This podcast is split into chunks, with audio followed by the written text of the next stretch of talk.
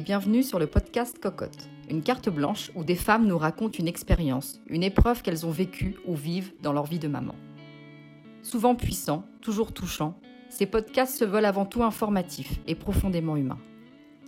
Si ces femmes ont accepté de se livrer, c'est parce qu'elles savent que leurs témoignages peuvent aujourd'hui en aider d'autres. Pour ce nouveau podcast, nous écoutons Justine, une jeune maman d'une petite fille d'un an.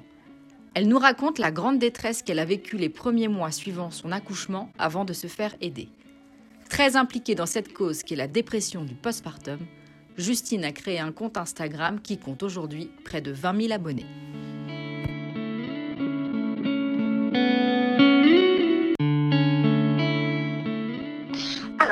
Justine, j'ai 25 ans, je suis en couple avec mon conjoint depuis bientôt 6 ans. Je suis infirmière de profession, ça va faire maintenant 4 ans, et je suis la maman d'une petite fille qui s'appelle Mila et qui a eu un an euh, tout récemment. C'était une grossesse euh, désirée que, que nous avons mis en route avec mon conjoint. Euh, et en fait, je suis tombée enceinte très rapidement. Et euh, je me souviens que lorsque j'avais lu mon test de grossesse positif, ça m'avait fait un peu un choc de me dire, ok, ça y est, c'est déjà là, c'est là. Parce que c'est vrai qu'on se projette beaucoup. quand on est en, pleine conception, on essaye, on se dit, est-ce que ça va fonctionner Euh, Est-ce que ça va bien Est-ce que tout va bien se passer, etc. Et une fois que ça arrive, c'est toujours un peu, ok, c'est là, plein d'interrogations, etc., etc. Mais euh, bah, écoutez, je suis tombée enceinte très rapidement et en fait, ma grossesse s'est super bien passée et j'ai surtout aussi adoré être enceinte. Euh, durant ma grossesse, tout s'est bien passé, j'ai pas eu de soucis particuliers et j'ai eu, aussi aucun souci à voir mon corps changer. J'ai adoré au contraire euh, voir mon corps se transformer, sentir ma fille bouger, c'était quelque chose que j'appréciais énormément. Donc pour moi, la grossesse reste un très très bon souvenir. Alors, je sais qu'effectivement, on me disait tout au long de ma grossesse que l'accouchement, lorsque j'allais rencontrer ma fille, qu'on allait me la poser sur moi, ça allait être un moment merveilleux, que j'allais ressentir une vague d'amour, que tout de suite j'allais me connecter, comprendre ma fille, que voilà, en fait, c'était euh, le rendez-vous avec l'amour de ma vie. Donc effectivement, toutes les mamans qui peuvent entendre ça se languissent un petit peu ce moment-là. Donc moi, tout comme euh, ma grossesse, mon accouchement s'est extrêmement bien passé également. Et en fait, au moment où m'a posé ma fille, j'ai pas du tout ressenti tout ce qu'on m'avait promis, entre guillemets. Mais moi, ça a été un gros moment d'angoisse et de stress. Sur le coup, j'ai pas forcément, j'en ai pas forcément tenu plus compte que ça, en me disant, ok, c'est peut-être normal, tu viens quand même d'accoucher, c'est un moment un peu important dans ta vie, tu es pas dans, tu es dans un lieu que tu ne connais pas. Voilà, c'est normal, ça va venir, etc. Mais en fait, pas du tout, ça s'est pas du tout passé comme prévu. Alors, effectivement, l'instinct maternel, c'est un terme qui revient beaucoup. Et euh, jusqu'à avant de devenir maman, euh, moi, c'était quelque chose auquel je, croyais. Je me disais qu'effectivement, euh, enfanter était quelque chose d'assez naturel, etc. Et que justement, des choses pouvaient naître en nous lorsqu'on on donnait la vie. Oui, une sorte d'instinct, puisque de toute façon, c'est comme ça qu'on nous façonne euh, les choses. hein. De- depuis toujours, on nous dit que les femmes sont faites pour être maman, qu'on a un instinct maternel qui se développe automatiquement, que c'est humain, que c'est normal, etc. Et en fait, moi, j'ai pas du tout rencontré ça. Donc, ça a été un peu la double peine parce qu'on se dit, OK, suite à ce qu'on nous raconte, moi, c'est l'inverse. Donc, il y a un souci chez moi. Et en fait, au fur et à mesure, je me suis rendu compte que c'est pas moi qui avais un souci, mais c'est plutôt cette euh, normalisation de l'instinct maternel en disant que c'est quelque chose de normal, de forcément inné, alors que pour moi, personnellement, après, être devenue maman, je me suis rendu compte que c'était quelque chose d'un peu faux. Euh, l'instinct maternel n'est pas inné.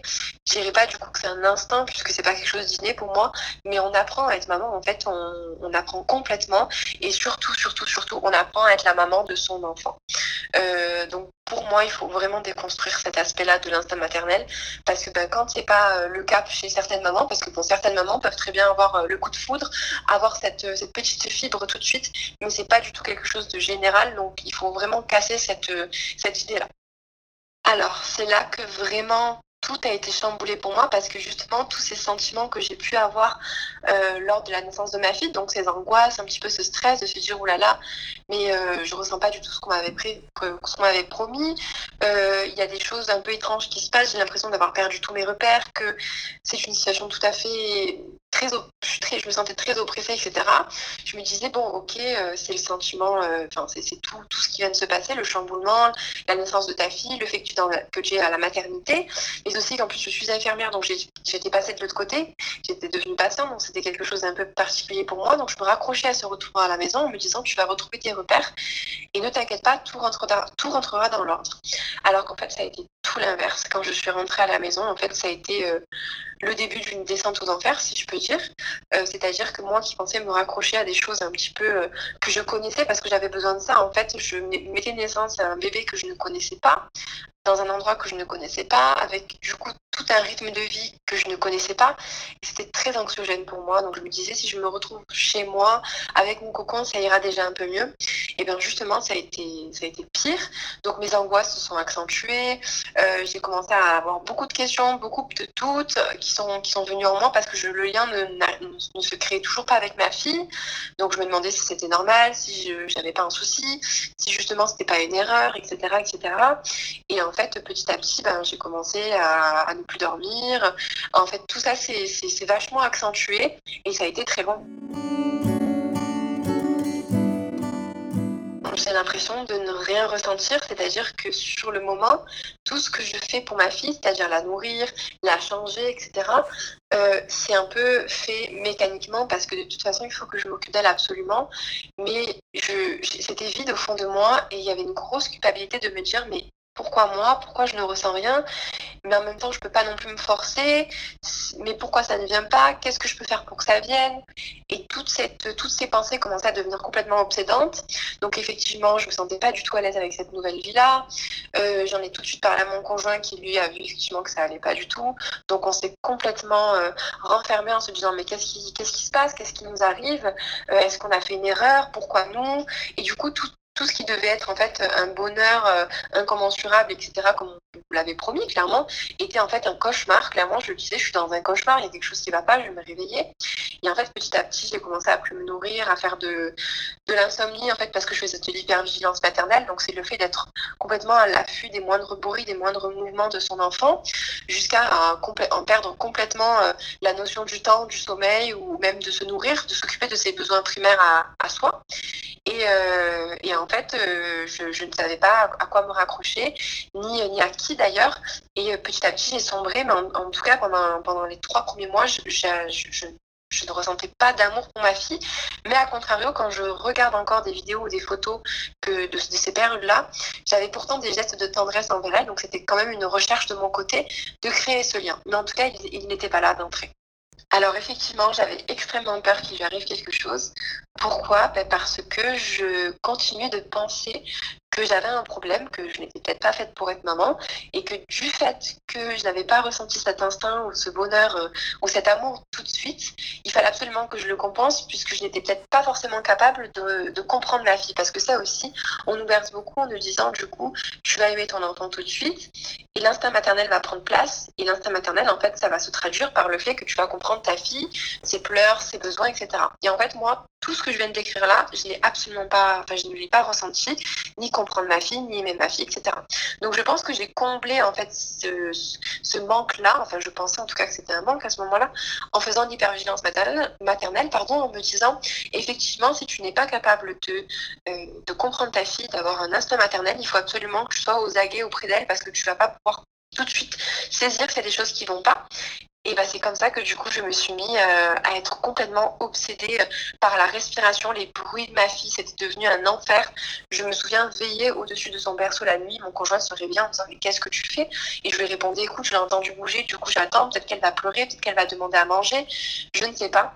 Et je me souviens que la seule solution, ça a été du coup de la passer dans sa chambre à ses trois mois de vie. Parce que du coup, on a commencé à faire du, on a commencé du coup par du cododo.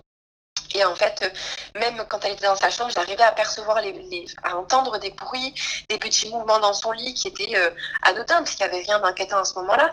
Et je sais que ça me poursuit encore aujourd'hui. Je dors avec euh, des bouchons d'oreilles parce que j'ai l'impression d'entendre les moindres bruits, de, ces moindres mouvements, quoi, et c'est assez impressionnant. Alors, mon conjoint, lui, c'est tout de suite euh, il a tout de suite su prendre sa place, ou en tout cas avoir de l'affection envers notre fille. Quand elle est née, il l'a tout de suite prise dans ses bras, embrassée, etc. voilà, il l'a vraiment accueilli avec un amour que moi je n'ai pas ressenti tout de suite. Mais c'est vrai qu'effectivement, lorsqu'il m'a vu très mal, il a tout de suite pensé à moi en priorité en me disant mais pourquoi est-ce qu'on s'est infligé ça? Pourquoi est-ce que je t'ai infligé ça du coup puisque ça ne se passe pas comme voulu? Au contraire, c'est quelque chose de négatif pour toi à ce moment-là. En tout cas, euh, tu es mal, je ne supporte pas, etc. C'est très difficile. Du coup, ça a remis beaucoup de choses en question. De se dire est-ce qu'on a bien fait, est-ce qu'on n'a pas bien fait? Du coup, mon conjoint aussi s'est remis en question sur sa capacité à être papa, etc. Et ça a été très difficile, surtout les premiers mois, puisque du coup, suite à mon hypervigilance maternelle, etc., j'avais tendance à être souvent au chevet de ma fille et à vouloir faire les choses moi. Je n'arrivais pas à lui laisser sa place, pourtant il l'a demandé, parce que j'avais besoin de gagner en confiance en mon rôle de maman, parce que justement, j'étais complètement perdue. Je dirais que ça a commencé vraiment quand mon conjoint a dû reprendre le travail après ses 14 ces maigres 14 jours de congé, euh, de congé parental, euh, parce que je me retrouvais du coup seule la nuit, puisque mon conjoint a une profession où il travaille de nuit, et en fait ça, ça se décale aussi sur la journée. Et euh, j'avais extrêmement peur, et là je me suis dit, je me sens pas du tout capable. Les angoisses en plus sont, beaucoup plus violentes la nuit. Et du coup, à partir de ce moment-là, mon conjoint, en plus, nous étions en plein confinement, c'était le tout premier confinement, c'était en avril 2020. mon conjoint a décidé d'appeler ma maman et, sa maman pour lui dire, écoutez, il faut que vous vous relayez tous les matins, en tout cas quand euh, c'est possible, il faut que vous alliez euh, voir Justine pour voir si tout va bien.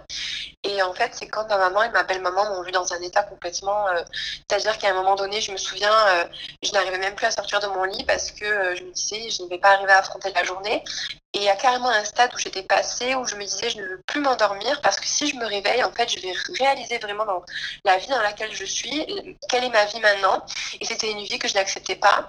Et à un moment donné où je me disais clairement, euh, la seule solution, c'est la fenêtre de mon appartement. Et quand j'ai exprimé ces choses-là auprès de ma maman et ma belle-maman, ça a été le signal d'alarme. Ils m'ont tout de suite, euh, ma maman m'a dit, prends rendez-vous avec un médecin, il faut que tu, tu dises que ça va vraiment pas. Et en fait, ce médecin euh, m'a tout de suite comprise. Il m'a dit Madame, vous faites une dépression postpartum. Là, il faut impérativement remettre sous un traitement antidépresseur parce que vous exprimez des idées noires. Et là, ça peut, enfin, c'est, le signal d'alerte ultime. Donc, j'ai été mise sous antidépresseur euh, à ce moment-là.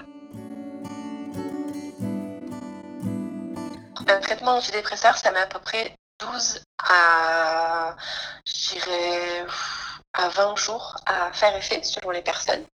Moi, pour tout vous dire, mon antidépresseur a fait effet au bout de 8 jours. Je comptais tellement c'était euh, vraiment euh, la dernière chance pour moi euh, de, me sentir mieux. et en fait, à ce moment-là, l'antidépresseur m'a permis un petit peu d'inhiber toutes ces angoisses, surtout de retrouver l'appétit, en fait, de reprendre le contrôle de moi-même parce que j'étais arrivée à un stade où je ne me contrôlais même plus. J'avais des crises de panique qui m'empêchaient de me nourrir, de, même sortir, etc. Donc c'était devenu invivable et, à côté de ça, il fallait quand même que je m'occupe de ma fille. Donc c'était un dilemme de vie. Et en fait, cet antidépresseur m'a vraiment permis d'inhiber tout ça. Et après, suite à ça, j'ai pu faire un travail avec une, psychologue. Donc en fait, le, souci aussi qu'on peut rencontrer quand on est face à des difficultés maternelles ou alors on, face à une dépression postpartum euh, pour, mon cas, c'est qu'on ne sait pas en fait euh, vers qui se tourner. Pourtant, je suis du corps médical, donc j'ai un minimum d'infos à ce niveau-là. Ben, même moi, euh, je, ne savais pas du tout quoi faire. Donc, grâce au réseau, je suis tombée sur une association qui s'appelle Association Maman Blues, en fait, qui euh, vous redirige vers une psychologue spécialisée selon votre lieu de vie. Donc, suite à la prise de mon traitement, j'ai pu suivre une thérapie avec une psychologue une à deux fois par semaine pendant un, certain temps, qui justement euh, a pu j'ai pu faire un travail sur moi-même et, ses angoisses, et puis justement trouver aussi des, petites des astuces à mettre en place pour pouvoir créer le lien avec ma fille. J'ai été sous traitement environ, enfin même pas environ, j'ai été en sous traitement huit mois. Euh, j'ai eu vraiment besoin, ça m'a vraiment sauvé la vie en fait, cet antidépresseur. Je ne sais pas comment j'aurais fait sans. Et du coup, euh, toutes les personnes qui, puis, qui vont écouter du coup ce témoignage et à qui on peut proposer un antidépresseur, je pense qu'il faut vraiment, euh, il faut vraiment arrêter de, croire que parce qu'on va prendre un, antidépresseur, on, est, on est fou, puisque c'est quelque chose qui peut nous aider sur une passe difficile et, euh, et si on a un bon suivi et que derrière euh, on a un bon accompagnement pour l'arrêt du traitement, on peut très bien reprendre sa vie en main. Moi, au jour d'aujourd'hui, j'ai arrêté mon traitement, ça va faire bientôt trois mois et, euh, et, on va dire que cette passe-là est derrière moi.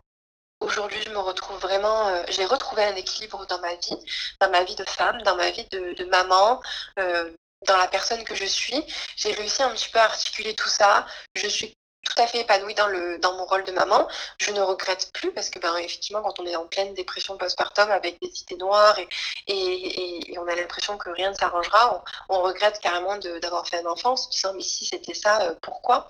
Donc aujourd'hui, c'est plus du tout le cas. J'ai réussi à affronter tout ça et surtout, euh, donc, grâce à mon traitement, grâce à ma thérapie, mais surtout aussi grâce aux réseaux sociaux, puisque quand je me suis retrouvée très mal, j'avais l'impression d'être seule complètement, puisque ben, quand je parlais de tout, ça, j'avais l'impression qu'on me regardait avec des gros yeux, et ce qui m'a fait me sentir très seule et anormale, alors qu'en fait, pas du tout.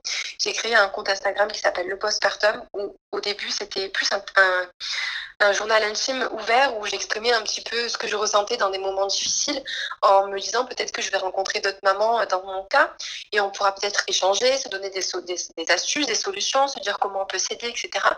Et en fait, en même pas un an, euh, ce compte a explosé, c'est-à-dire que je me suis retrouvée avec beaucoup, beaucoup, beaucoup, beaucoup de témoignages de mamans me disant qu'elles vivaient la même chose ou qu'elles avaient vécu la même chose, me remercier de, démocratiser ça, etc. Et aujourd'hui, c'est devenu vraiment un combat pour moi. J'ai beaucoup de projets euh, à côté de ça, euh, parce qu'aujourd'hui, je, pense que c'est d'utilité publique que les difficultés maternelles et le postpartum ne soient soit évoqués et qu'on évoque aussi le, les, les, aspects qui, plus difficiles, qui forcément ne sont pas forcément vécus par tout le monde, mais qui existent et qu'il faut exprimer pour que les mamans qui le vivent ne se sentent pas anormales comme moi j'ai pu, pu l'être. Alors mon avenir, pour l'instant, je le vois bien. On a des projets euh, de famille avec mon conjoint, c'est-à-dire on veut acheter une maison, euh, on veut s'épanouir aussi dans notre job, etc. Pour l'instant, je ne veux pas d'autres enfants.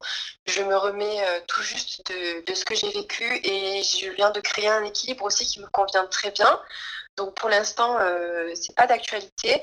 Par contre, continuer de m'épanouir dans mon rôle de maman avec ma fille, continuer ma carrière professionnelle d'infirmière et aussi absolument enrichir euh, euh, tout, ce qui, euh, tout ce qui est du côté du postpartum, etc. Donc via mon compte Instagram, je suis en train d'écrire un bouquin qui sortira aussi l'année prochaine avec une maison d'édition pour pouvoir aider toutes les futures mamans ou même les mamans sur, sur ces côtés difficiles qu'on peut, qu'on peut ressentir durant le postpartum avec des astuces pour pouvoir y faire face, comprendre aussi ce qui nous arrive, savoir que ça va aller mieux, euh, savoir qu'il y a des choses pour nous aider, etc. Et c'est devenu vraiment un réel combat dans lequel je ne cesserai pour l'instant pas de me battre, puisque ben, c'est beaucoup trop fréquent et beaucoup trop tabou, à mon goût en tout cas. La seule chose que je peux ajouter, c'est m'adresser aux personnes qui vont, qui vont écouter cet épisode en leur disant que si elles rencontrent des difficultés maternelles, que si elles ont vécu une dépression postpartum, pardon, que si elles ne sont pas encore mamans, juste vous dire que des certaines choses peuvent arriver mais c'est pas parce qu'on vous décrit certaines choses qu'elles vont forcément arriver. C'est juste vous, vous, vous informer d'une maternité qui peut être différente, mais qui est aussi normale. Et que si vous vous faites accompagner et aider, tout se passera bien et les choses peuvent rentrer dans l'ordre. Et surtout, surtout, vous n'êtes vraiment pas seul à vivre ça.